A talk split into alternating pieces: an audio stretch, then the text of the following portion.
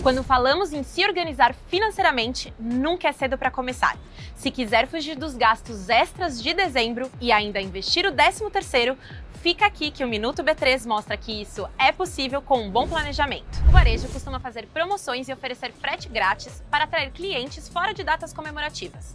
Que tal economizar antecipando a compra dos presentes de Natal?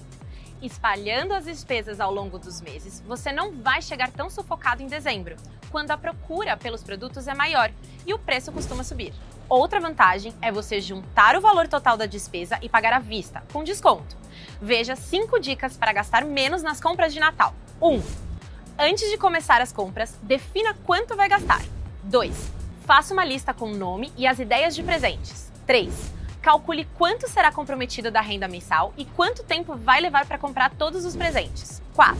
Desconsidere o 13º nessa conta de despesas natalinas. 5. Use aplicativos de monitoramento de preço e pesquise por cupons de descontos nos sites das lojas e nas redes sociais. Com o planejamento, você pode usar o 13º ou parte dele para investir. Mentalize isso. O ideal é usar para investir no futuro e não para pagar contas do passado. Você pode usá-lo para complementar a reserva de emergência, que deve ser um valor referente a 3 a 6 meses de custo de vida, ou ainda para aqueles gastos do começo de ano, como IPTU, por exemplo.